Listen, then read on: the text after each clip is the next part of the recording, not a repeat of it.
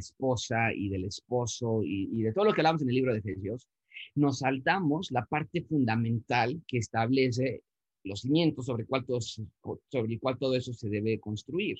Entonces yo quiero que vean junto conmigo Efesios capítulo 5, versículo 1, y, voy a pedir a algunas personas que lean por favor en voz alta eh, para que puedan estar preparadas eh, y, hay un poquito más de participación, así que prepárense, recuerden que sus micrófonos todos los tienen en mute en el momento si, si les pido ayuda, pero nada más para hacerlo más variado. Pero yo voy a comenzar a, leer, dice el libro de Efesios capítulo 5, sed pues imitadores de Dios como hijos amados.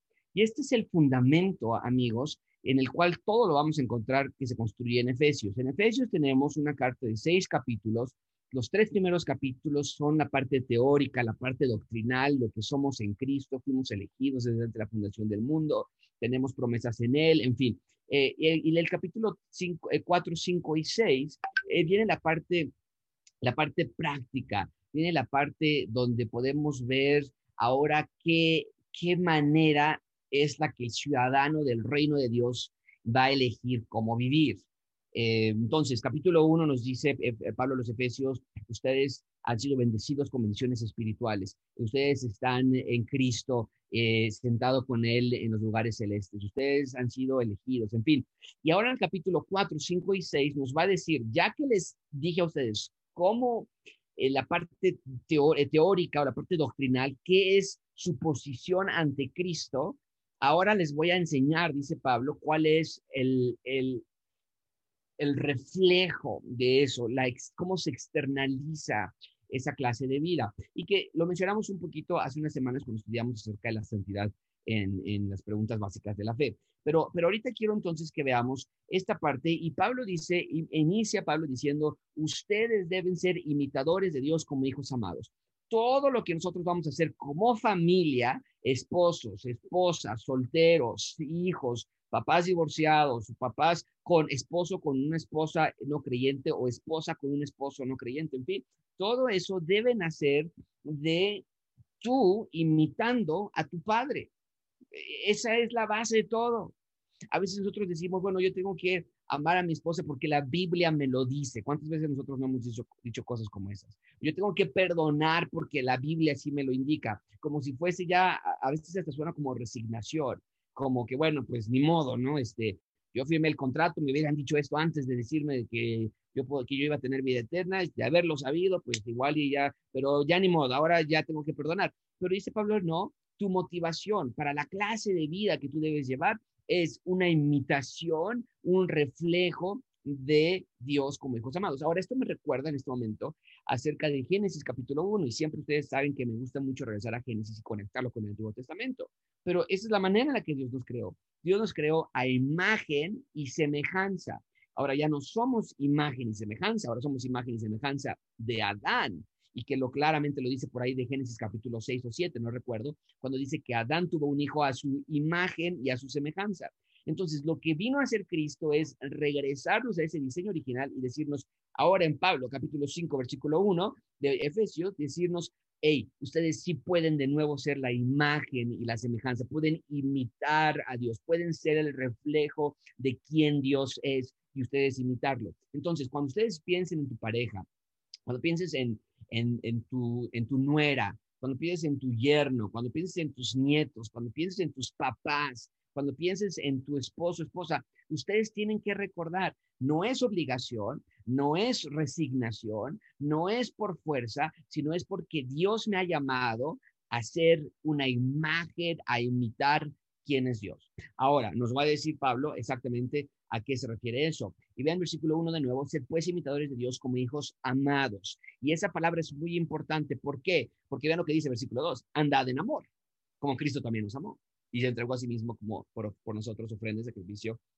en olor, en olor fragante. Entonces, nosotros somos amados, por lo tanto, tenemos la capacidad sobrenatural de amar ahora como Cristo nos ha amado. Y noten esto, por favor, porque generalmente, y vuelvo a lo mismo, cuando hablamos de la familia, y yo lo iba a hacer hoy mismo otra vez, íbamos a ir a Efesios capítulo 5 y vamos a hablar acerca de esposos, amad a sus esposas como Cristo amó a la iglesia, pero, pero vean que esto va desde antes, dice el versículo 2, ama, ustedes anden en amor como Cristo también nos amó. Entonces, no nada más es esposos amen a las esposas como Cristo nos amó. Dice Pablo, anden general, en global, comprensivamente, integralmente deben andar en amor. Eh, entonces, esto incluye o esto afecta cualquier relación social que nosotros tengamos, porque yo debo ser un padre amoroso, y, a veces tenemos buenas razones, ¿no? Pero es que yo quiero que mis hijos siempre sepan que yo siempre estuve a su lado y que yo, no, no, no, no, no, dice Pablo, no, ustedes deben ser amorosos porque ustedes quieren ser el reflejo de quién es Dios en su casa, con sus hijos. Este, ¿Por qué voy a perdonar a mi esposa? Bueno, porque yo, yo también tuve mi resbalón por allá y ella me perdonó y ahora me toca perdonarla yo a ella. No, para, para nada, es porque Cristo nos amó, porque, porque yo soy amado, yo soy amada y por lo tanto ahora yo tengo esta habilidad sobrenatural. Y noten ahora mucha atención con esto que voy a decir, y lo hemos mencionado anteriormente. Noten que dice, andad en amor, ustedes, ustedes andad en amor porque son amados como Cristo también nos amó. Esto quiere decir que los que no son amados aún, ah, porque aún no son creyentes, no tienen esa habilidad de amar también porque ellos todavía no han recibido el regalo de Dios de la salvación. Entonces, cuando nosotros decimos, yo ya no puedo perdonar, Josué, yo ya estoy hasta acá de mis hijos, yo ya estoy hasta acá de mi vecina, yo ya estoy hasta acá de mi jefe, yo ya no puedo con mi, con mi suegra, ya siempre está en la casa, no hay yo cómo sacarla, este, o mi, mi esposa está, en fin, lo que sea, si tú estás diciendo, ya no puedo más, en esencia estás diciendo que no te sientes amado de parte de Dios, por lo tanto no puedes amar a otros. Eso es un gran eh, acusación en contra de Dios, porque Dios nos ha amado, capítulo 1 nos dice Efesios desde el inicio, desde antes de la fundación del mundo. Entonces tenemos esa capacidad. Ahora vean versículo 2, dice, Cristo nos amó, se entregó a sí mismo a nosotros, ofrenda y sacrificio en, olor fragante. Y esta es la misma frase, a ver, si lo puedo encontrar yo ahorita, porque no tengo mi, mi Biblia, pero esa es la misma frase que va a ocupar en el versículo 25 de Efesios. Maridos, amad a la iglesia, se entregó por ella para santificarla, habiéndola dado eh, purificado en el lavamiento de la palabra, la entregó a fin de presentársela a sí mismo una iglesia sin mancha, santa y que, no, y que no tuviese arruga. Estoy leyendo rápidamente. Y dice versículo 28, así también los maridos deben amar a sus mujeres. Bueno, todo eso es la aplicación de lo que ya nos está diciendo desde el versículo 2, ¿no es cierto? O sea, lo estamos viendo. Dios se dio en olor fragante y sacrificio a ustedes por lo tanto, después lo va a aplicar a los esposos, después lo va a aplicar a los hijos también. Pero en general los creyentes debemos de recordar que de la manera en que Cristo nos amó, nosotros también vamos a amar. ¿Cómo es? Nos dice aquí el versículo 2, nos amó sacrificialmente, dándose a alguien que no lo merecía, correspondiendo a alguien que no le correspondía de vuelta. Esa es la manera en la que nosotros debemos vivir. Entonces, aterrizando esto al tema familiar, que lo va a hacer Pablo en el versículo 25 en adelante, pero nosotros estamos viendo el contexto, quiero decirte yo como abuelos, eh, a, veces no sé si complicado, ¿no? Porque pues ya toda una vida con la misma pareja, este, y me ha tocado, no sé, de broma, ¿no? Que alguna, alguna pareja que ya lleva muchos años casados dicen, bueno, ya vamos a cumplir 50 años, Josué, pero parecería, se sienten como 100, ¿no? O, han sido 50 años de sufrimiento, en fin, eh, eh, e, ese tipo de cosas. Dice Pablo, no, o sea, ustedes se aman, si llevan 10 años de casados, 50 años de casados, o si llevan un mes de años de casados, ustedes se aman porque de una manera sacrificial, porque así Cristo los amó a ustedes. Y yo estoy seguro que la mayoría, el 90% de los problemas en las relaciones eh, familiares, porque esto, esto ah, eh, este, afecta a todos. Y al final quiero tener un tiempo de preguntas y respuestas si es que nos da tiempo, pero esto afecta a todos. Entonces, ¿cómo trato a mi adolescente que es rebelde? ¿Cómo, qué, hago con mi adolescente que no quiere la, nada de acerca de Dios? Que, ¿Cómo trato a mi hijo que se ha desviado del camino? ¿Cómo trato a mi esposo que no quiere nada de Dios? ¿Cómo trato a mis papás que me han maltratado y me han dañado y me han abusado y lo que sea? Dice Dios, hey, en cualquiera que sea tu circunstancia, el amor es un amor sacrificial. Ahora, mucha atención con esto, amigos, porque, porque esto construye para que Pablo les pueda decir a los esposos, amen a sus esposas, y para que Pablo les pueda decir a las esposas, si ustedes esposas sean sumisas con sus esposos, viene el, capítulo, el versículo 3 en adelante, y yo no lo había visto así antes, pero me parece que es crucial que para una buena relación familiar, Pablo nos va a decir una lista de cosas que no pueden existir en nuestros corazones. Ahora, mucha atención con esto. Versículo 3. Dice, pero, ¿ok? Entonces aquí vamos a, a ver un contraste. Es como que Pablo nos está mostrando una cara de la moneda y nos dice, miren, así es como Cristo los amó, así es como Cristo salió por ustedes, así es como ustedes son hijos amados. Pero nos voltea al otro lado de la moneda. Dice, fornicación, toda inmundicia o avaricia, ni aún se nombre entre vosotros como conviene a santos. Ahora, esto está en el contexto de la familia que nos va a decir unos cuantos versículos después.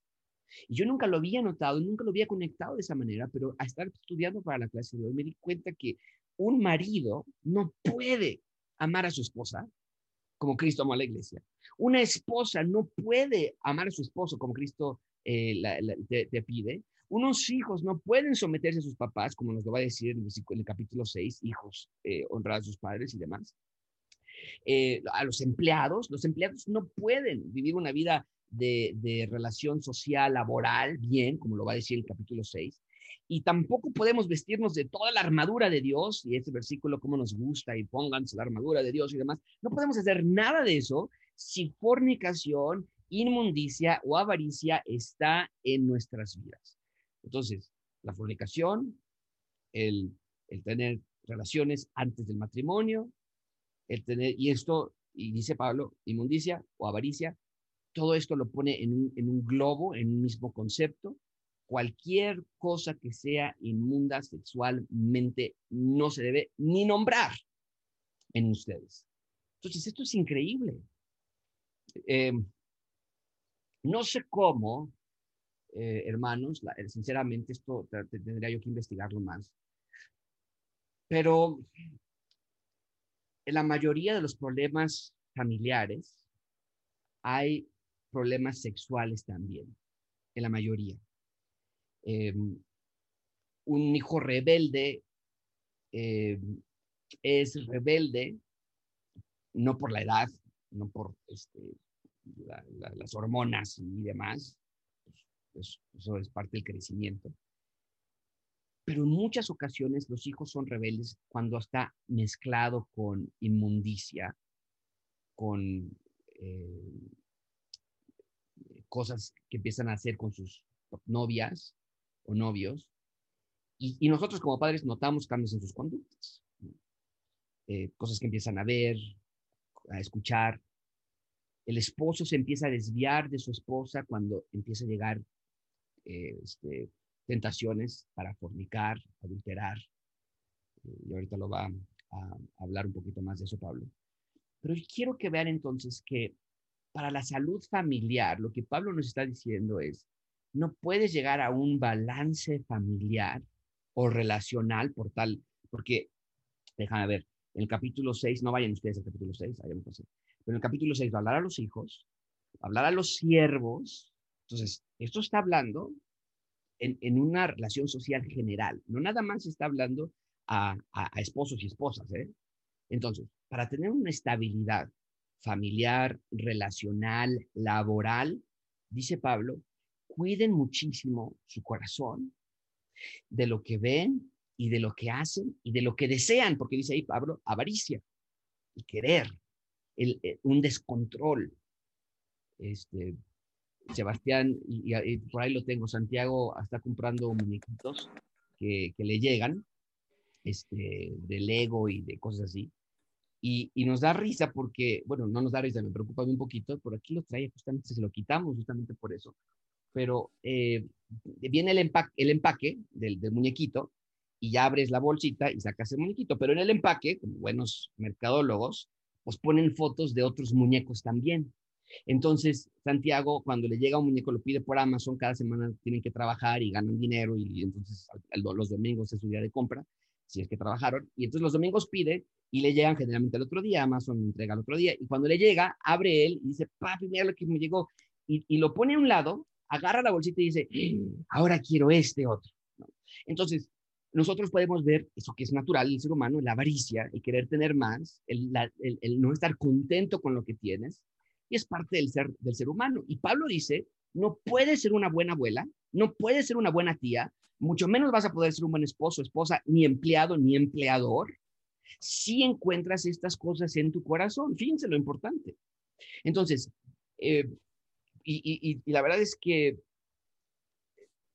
es un tema que, que se repite constantemente en las escrituras y que nosotros sí lo tomamos muy seriamente y por eso lo repetimos. No es que estemos obsesionados ni mucho menos, pero la pornografía es un problema gigantesco entre los hombres del mundo, mujeres también, pero estadísticamente los hombres. Entonces, por pura lógica, no podemos tener familias sanas cuando los esposos estamos intrometidos, este, atados a la pornografía. Pablo dice, no hay inmundicia, sin inmundicia, o perdón, no debe haber inmundicia, con inmundicia, maridos no van a poder amar a sus esposas como Cristo ama a la iglesia.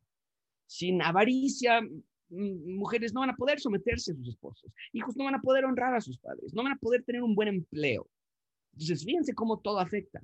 Y, cuando nosotros pensamos que lo que tenemos aquí adentro de nuestra cabeza no va a afectar a nadie, estamos muy equivocados. Sigamos adelante, dice el texto, eh, ni, eh, ni palabras, versículo 4, ni palabras deshonestas, ni necedades, ni troanerías que no convienen, sino antes bien acciones de gracias. Esto me parece increíble, increíble, porque palabras deshonestas, necedades y troanerías es exactamente tres diferentes adjetivos que me parece califican a muchísimas personas dentro de nuestros problemas familiares.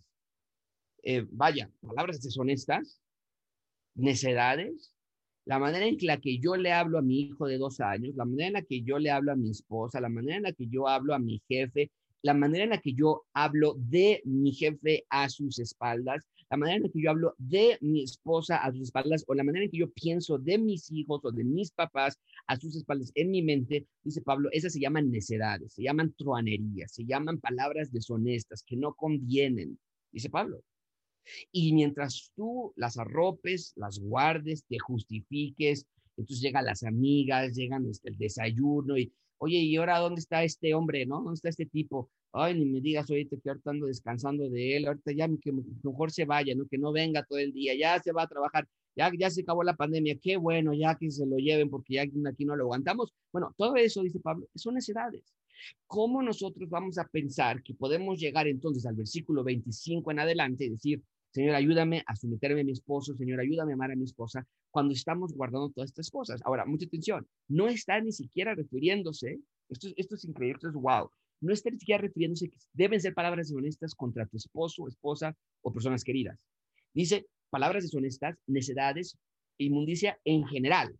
Entonces, si tú dices, no, yo soy muy enojón, este, quien se meta con mi familia, yo, se meten conmigo. El que se mete con mi prima, se mete conmigo, ¿no? A veces somos así muy, muy valentones. Bueno, dice Pablo, no vas a poder tener una buena relación familiar, social, ni ser, ni ser la imagen de Dios porque estás haciendo estas cosas. Y tú te justificas, ¿no? Yo estoy defendiendo a mis hijos. No, yo soy muy tranquila, pero el día que se maten con mi mamá, con mis hijos, ahí me van a conocer.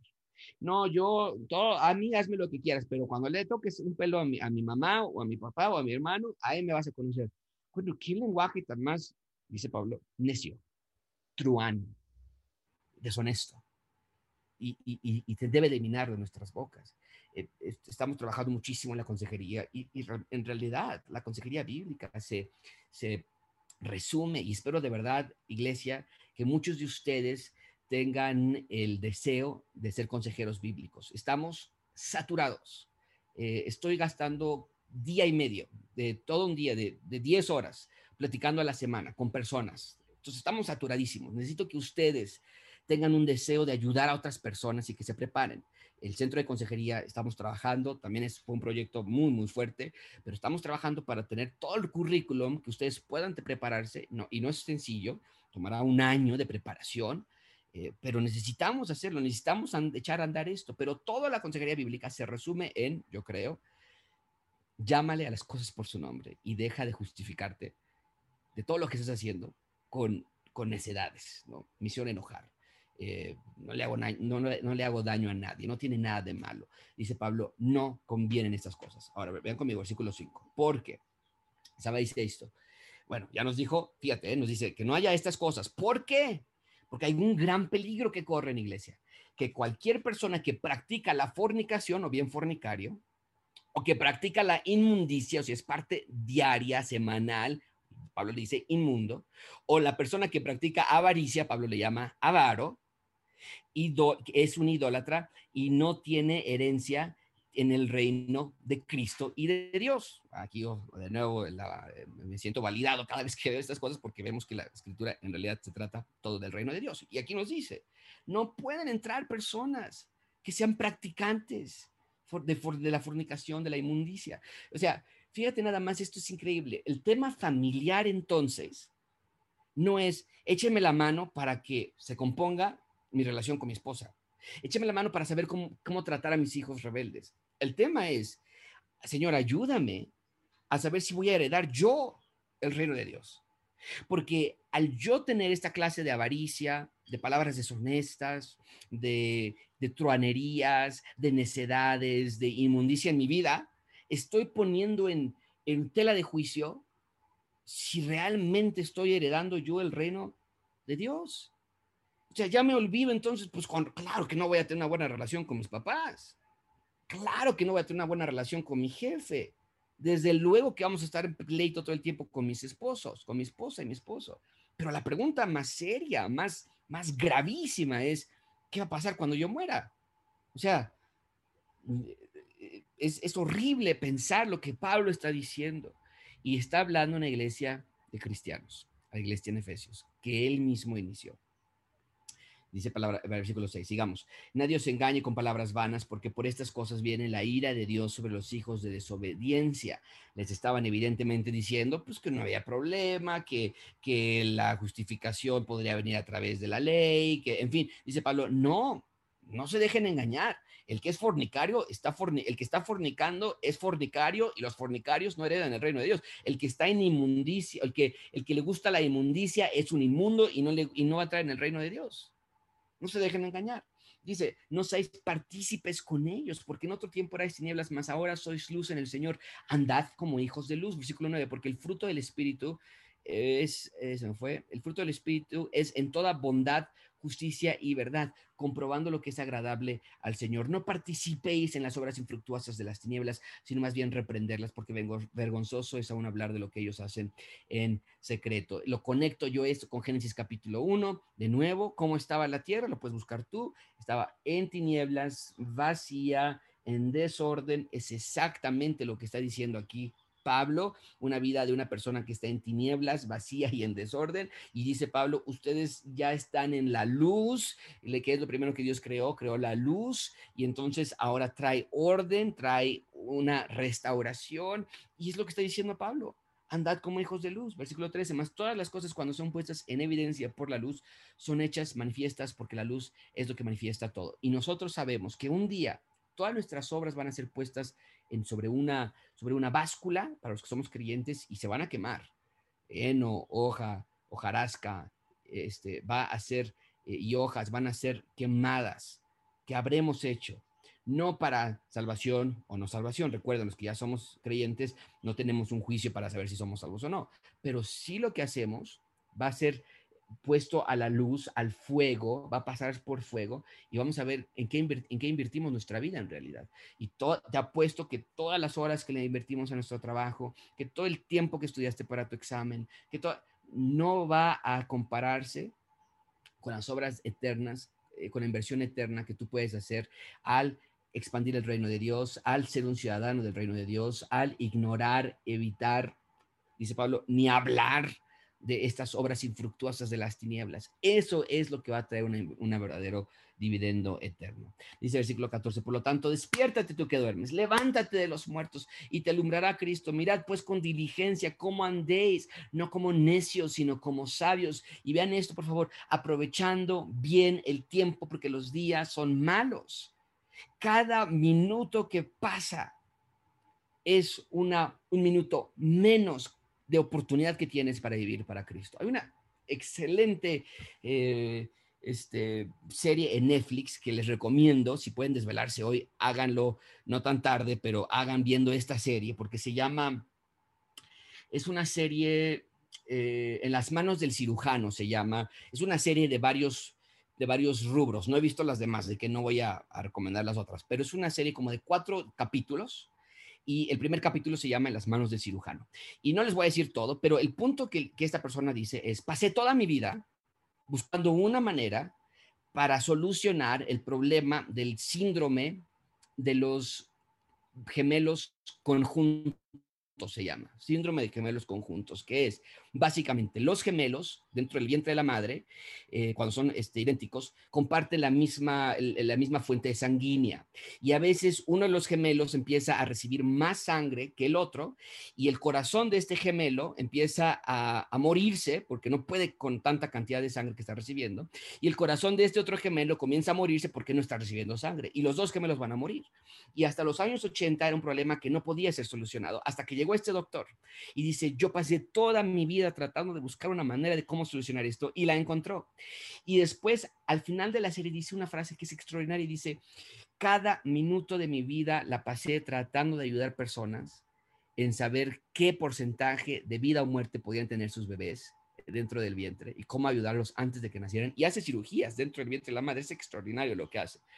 Y, muy interesante también porque le llama, él, es doctor fetal, pero él dice, ayudar a los bebés es mi mayor este, satisfacción. Entonces, ahí, estaba pensando yo como a veces queremos pensar que los fetos no son bebés, pero él dice, no, sí son bebés y se pueden operar sobre ellos. Pero el punto es que él dice, cada minuto que pasa fue un minuto que yo invertí en cómo salvar vidas. Y salvé vidas. Y, y los doctores hablan de la extraordinaria esa clase, pero lo que está diciendo aquí Pablo es lo mismo. El tiempo es corto, los días son malos, no desperdicies en cómo estás andando. No estés buscando las tinieblas cuando eres hijo de luz. No estés tratando de jugar entre si soy tinieblas o si soy luz y esto no, esto sí, esto no está tan malo. Es que mi esposa me trata mal, es que tú no la conoces, es que ya es el límite, entonces yo ya llegué a mi límite, pues sí, Dios quiere que nos amemos, pero tampoco somos tontos. Este, yo sé que Dios quiere que nos amemos, pero la verdad es que yo ya no puedo. Todas las cosas cosas que nos inventamos, dice Pablo, no desperdicien su tiempo. A los adolescentes les va a decir un minuto que deben honrar a sus padres, pero en realidad va atado a esta orden. Adolescentes, dejen de desperdiciar su tiempo porque los días son malos. ¿Por qué entonces gastar tu tiempo en aquella cosa que como fuente es mala? Mejor se luz, porque tú eres, ya, ya eres un hijo amado, recuérdalo. Y dice el versículo 17, por tanto, no seáis insensatos, sino entendidos en cuál sea la voluntad del Señor. Y, hablando acerca de esto, dice, no se embriaguéis con vino, en lo cual hay disolución, antes bien sed llenos del Espíritu, hablando entre vosotros con salmos, con himnos y cánticos espirituales, cantando y alabando al Señor en vuestros corazones, dando siempre gracias por todo al Dios Padre en el nombre de nuestro Señor Jesucristo. Esto es muy interesante porque parece como que fuera de contexto. Pablo viene, viene diciéndonos acerca de de, la inmundicia, de la avaricia, del reino de Dios, de, la luz contra las tinieblas, y de pronto nos dice, y no se embriaguen con vino. Entonces, parece como que está fuera de lugar. ¿Qué es lo que está diciendo Pablo allí? Está diciendo Pablo que la manera de andar insensatamente, porque es lo que dice el versículo 17, no sean insensatos, sino entiendan, mucha atención con esto, cuál es la voluntad de Dios para ustedes. Eso es lo que estaba sucediendo en las iglesias de los Efesios, ellos empezaban a tener fiestas donde se emborrachaban, tenían eh, periodos de éxtasis y, se emborrachaban y hacían fiestas y demás, y decían que en ese momento Dios les hablaba y Dios los hacía sentir cosas y, podían ellos eh, encontrar la voluntad de Dios. Pablo dice, no sean insensatos. Esa no es la manera de encontrar la voluntad de Dios. La manera de encontrar la voluntad de Dios no es por el, por, por el vino, es por el espíritu. Ustedes creen que es por estar emborrachándose y ahorita vamos a encontrar aquí, me conecto con Dios de alguna manera. Y dice, dice Pablo, no, para que ustedes puedan ser hijos imitadores de Dios como hijos amados, tienen que ser llenos del Espíritu. Y, nosotros, iglesia, no, ya no practicamos eso. Vaya, no nos vamos a emborrachar para buscar el Espíritu Santo. Espero que no lo hagan por ninguna otra razón, pero particularmente como esta iglesia está batallando. Pero sí podemos llegar a emborracharnos, a, a, intoxicarnos de otras ideologías, pensando qué es lo que Dios quiere para nosotros, qué es lo que estaban haciendo ellos. Ellos decían, ahorita nos damos una borrachera y no es cuando yo estoy eh, high, como dicen en inglés, cuando yo estoy así ya bien hasta atrás, no, hombre, me empiezo a, iluminar y me empiezan a llegar muchas cosas. Bueno, eso es, eso es, eso dice Pablo, eso es insensatez. Y de la misma manera nosotros nos podemos intoxicar de ideologías humanistas, de ideologías de superación personal, de ideologías eh, eh, panteístas, que Dios está en la creación y la energía y que eh, estaban este, entrevistando a Aileen Derbez y Aileen Derbez estaba entrevistando a, a Daniel Javif. ¿Javif se llama o cómo se apellida? Sí, Javif, ¿no? Y, le decía eh, Aileen Derbez a, Daniel, no, es que tú hablas de Dios como que está allá arriba, pero no, yo no creo que Dios está arriba, Dios está aquí adentro. Y, vaya, esas cosas son panteístas, y es lo que Pablo está diciendo. No se, no se llenen de esa clase de, intoxicación. Eh, eh, me llegan, veo mensajes de pronto donde este, Dios, yo decreto que hoy va a ser un día en que yo voy a encontrar el éxito porque tú quieres que yo sea próspero y tú quieres, y yo decreto, yo decreto y, la verdad lo que yo quisiera es, ¿por qué no decretaron que no haya pandemia, no? Pero, pero bueno, e, esas cosas no funcionan, ¿no? Dice Pablo, no se intoxiquen de esas cosas. Mejor sean llenos del Espíritu Santo. Y la única manera de poder ser llenos del Espíritu Santo, dice Pablo, versículo 19, es con salmos, con himnos, con cánticos espirituales, alabando y al Señor en vuestros corazones, dando siempre gracias a Dios. Una persona sobria, es decir, una persona que, no está eh, eh, emocionalmente arriba y abajo, ¿no? Ese es el problema de, algunas iglesias donde tienden a ir a lo emocional y, jala a la gente, ¿no, hombre? O sea, se llenan porque sientes un éxtasis y las personas dicen, ¿no?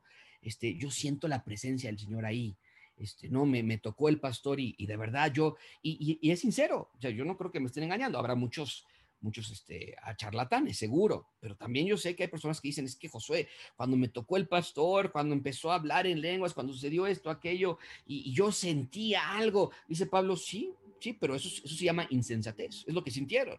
Es la carne, las emociones, el, el, el, el éxtasis, el momento. Eh, estaba, ahorita está una situación muy, muy seria de un sanas, ¿cómo es un, este, un, conferencista como tipo Daniel Javif, eh, pero muchísimo eh, más degradado, eh, pero, pero está haciendo acusado por varios youtubers, por otros influencers y demás, que daba conferencias de sanidad, cómo, cómo, cómo recuperar tu energía, tu paz interior. Y, cuenta la chica el evento, cómo estaba, y decía, ella decía, o sea, y es una youtuber, y ella decía a su, a su canal, habíamos 70 personas ahí dentro y llorábamos como niños porque el conferencista nos empezaba a decir que, que abrieras tu corazón y que la muerte de tu abuela, y decía, yo nunca había visto adultos llorar como lo estábamos haciendo todos ahí, o sea, la emoción estaba ahí, y lo menciono porque es lo que está diciendo Pablo, hay cosas que te van a emocionar, que te van a hacer sentir muy especial, que vas a decir, aquí es Dios, yo, yo no sé, a mí nadie me lo contó, yo lo viví, yo vi una luz y la sentí, y dice Pablo, eso se llama insensatez, la única manera realmente de ser hijos imitadores de Dios, evitando la fornicación, la avaricia, la inmundicia, palabras deshonestas, troanerías, necedades, es ser llenos del Espíritu Santo. Y eso toma disciplina, eso toma trabajo, eso toma tiempo y no nos gusta a muchos de nosotros. Ahora sí, versículo 21. Someteos unos a otros en el temor del Señor. Las casadas estén sujetas a sus, a sus esposos como, como el Señor como al Señor, porque marido es cabeza, y, versículo 24, así que la iglesia está sujeta a Cristo, versículo 25, maridos, amad a vuestras mujeres, y, capítulo 6, versículo 1, eh, hijos, obedeced a vuestros padres, y padres, en versículo 4 del capítulo 6, padres, no provoquen a, ir a sus hijos, sino críenlos en la amonestación y disciplina en el Señor. Versículo 5, a los empleados, siervos, obedeced a vuestros amos, pero, pero ¿ya, ya vieron cómo todo nace de ¿Quieres tener una buena relación interrelacional? ¿Quieres tener una buena relación con tu papá, con tus hijos, con tu jefe, con tu papá, con tu esposo? Hey, sean la imagen de Dios. Imiten a Dios. Revisen su corazón y sean llenos del Espíritu Santo. Con salmos, es decir, y ahí hablando acerca de, cómo se emborrachaban ellos. Y, Pablo dice, no necesitan emborracharse, canten los salmos, canten cosas espirituales, nutranse de algo espiritual. Es lo que está diciendo ahí Pablo, cuando dice canten salmos, himnos y cánticos espirituales. Eh, hagan, eh, aprovechen bien el tiempo, porque los días son malos. Eso es ser lleno del Espíritu. Es el Espíritu que ya mora en ti, ahora tú vas a decir, Señor, con tu Espíritu Santo, controla todos los aspectos de mi vida. Y Pablo nos dice, ok, ya que hicieron eso, ahora sí, esposos, papás, empleados, hijos, y ya se va con cada categoría y que les va a hacer mucho bien a ustedes revisarlo ya con más camita después. Pero yo lo que quería revisar con ustedes es de nuevo ver esa parte, amigos, iglesia, que no existe posibilidad que tú puedas ser una buena mamá. Fíjate bien esto, ¿eh? Lo que te voy a decir. No puedes ser una buena abuela, no puedes ser un buen abuelo, no puedes llevar una buena relación con tu esposo que llevas casados ya 50 años, 60 años, dos meses o dos años, si en tu corazón, dice Pablo, estás guardando fornicación, avaricia, inmundicia, si esposa de tu boca salen a este tipejo bueno para nada, ¿para qué no me casé con ese brasileiro que me echaba los perros cuando tenía, estábamos ahí en la prepa? O los esposos ahí enojados con las esposas y, ay, estás, te parece que la chimoltrufia ya no la aguanto y por qué no se arregla y demás. Dice Pablo, ¿necedades? palabras deshonestas, ni intenten, dice Pablo, ni intenten tener una buena relación, porque más bien preocúpense en saber si van a heredar el reino de Cristo, porque así de serio es esto. Entonces, habla de algo muy interno, muy profundo y que yo quería compartirles con ustedes. Que Dios nos ayude, iglesia, a ser una familia, familias centradas en el Evangelio. Que tú puedas decir, perdono a mi esposo y lo amo a mi esposo y respeto a mi esposa y amo a mi esposa y crío a mis hijos de la administración del Señor y soy un buen empleado, respetuoso y, respeto a mi vecino de arriba que no deja de bailar o no sé qué tanto haga con, sus tacones arriba, pero no me voy a molestar, no voy a insultarlo, no le voy a hacer groserías yo, no me voy a poner enfrente de su cajón de estacionamiento para que se le quite, porque para qué no me dejó dormir a mí, en fin, porque no porque, ay, como soy cristiano y luego no vayan a ver ahí en la iglesia y con qué cara los recibo, ¿no? No, no, porque yo soy la imagen de Cristo en la tierra. Yo soy la expresión del reino de Dios. Y amigos, no hay nada más hermoso. ¿Por qué queremos ser ahorita en el estacionamiento? No sé si los que se estacionan en la iglesia lo han visto, pero fuimos ahorita a dar una vueltecita al estacionamiento. Hay un arbusto que los niños le llamaron, Santiago y Natalia le pusieron magnolia, a, esa planta fea y, está en una esquina del estacionamiento y empezó así chiquita, chiquita. Y, según ellos le daban de comer y le echaban agüita y Natalia y Santiago ahí, pero si la ven ahorita en el estacionamiento, está cubriendo ya toda la pared, es desastrosa, es horrible, es visualmente asquerosa. ¿Por qué quisiéramos ser eso y no ser una rosa?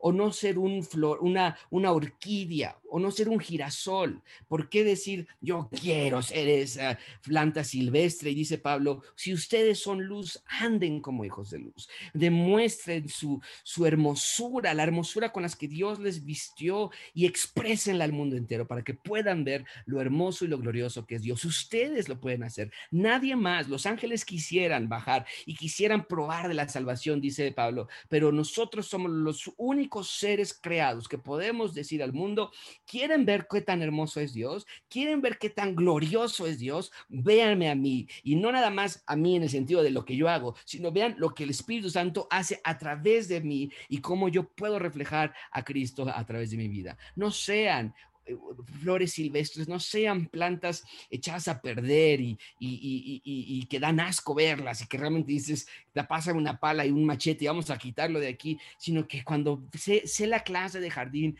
que cuando pasan las personas y, tus hijos y tu esposa huelen un aroma agradable y, la belleza de la rosa y los pétalos y, el despegar de una flor hermosa que, atrae y que, que ayuda y que, que beneficia al mundo entero. Eh, sean eso. Iglesia, no te enfoques en, ay Señor, y ayúdame por favor a aguantar a este hombre, y ay Señor, ayúdame a tener paciencia con esta mujer, y ayúdame Dios con estos hijos que me diste. ¿Qué clase tan, tan, tan baja de cristianismo podemos a practicar? Ah, no, no, no, no. Señor, ayúdame a reflejar la hermosura de quién eres tú en este mundo tan oscuro y tan necesitado. Eh, que, en el que tú nos has puesto a vivir. Así que cerramos con eso. Eh, tenemos unos minutos. Quisiera tener algún tipo de, preguntas y respuestas. No sé si alguien quisiera comentar algo, agregar algo. hacer alguna pregunta. Traté de tocar varios diferentes temas. No es tanto familiar como tal, eh, no hablamos de la familia como tal, pero creo que sentamos sí las bases sobre cuál una familia espiritual y exitosa debe ser construida. ¿Alguien quisiera eh, alguna pregunta, algún comentario? Nada más este, quítele a su micrófono y adelante, no tiene que, eh, por si no lo veo yo. ¿Alguien? Pastor, buenas noches. Sí. Este, por ejemplo, entonces, alguien que tiene estas palabras eh, deshonestas, truanerías, necedades, em, bueno, ya vimos que no, dice que no vamos a, no van a heredar el reino de Dios. ¿Alguien que está cayendo en esto podría dudar de su salvación? Excelente pregunta. ¿Y qué nos dice Juan? Dice, estas cosas les escribo para que no pequéis. Pero si pecan, abogado tenemos para con el Padre Jesucristo el justo. Entonces, una persona, y, Juan nos dice, Juan 1.8, ¿qué nos dice Juan 1.8? Primera de Juan 1.8. Si alguno de ustedes dice que no tiene pecado, miente, y la verdad no están ustedes. Entonces, el yo decir, yo, Josué, hablando seriamente, yo no tengo palabras deshonestas, estoy mintiendo. Claro que tengo palabras deshonestas, claro que digo cosas necias y claro que tengo pensamientos que son inadecuados e inmundos. Entonces, ¿debo dudar de mi salvación? No, no en el sentido de que yo entonces quiero pedirle a Dios, llamarle las cosas por su nombre y, ver la gravedad de lo que estoy haciendo y, y vean qué es lo que Pablo le está diciendo. Ustedes ya son hijos amados, ya no hagan eso.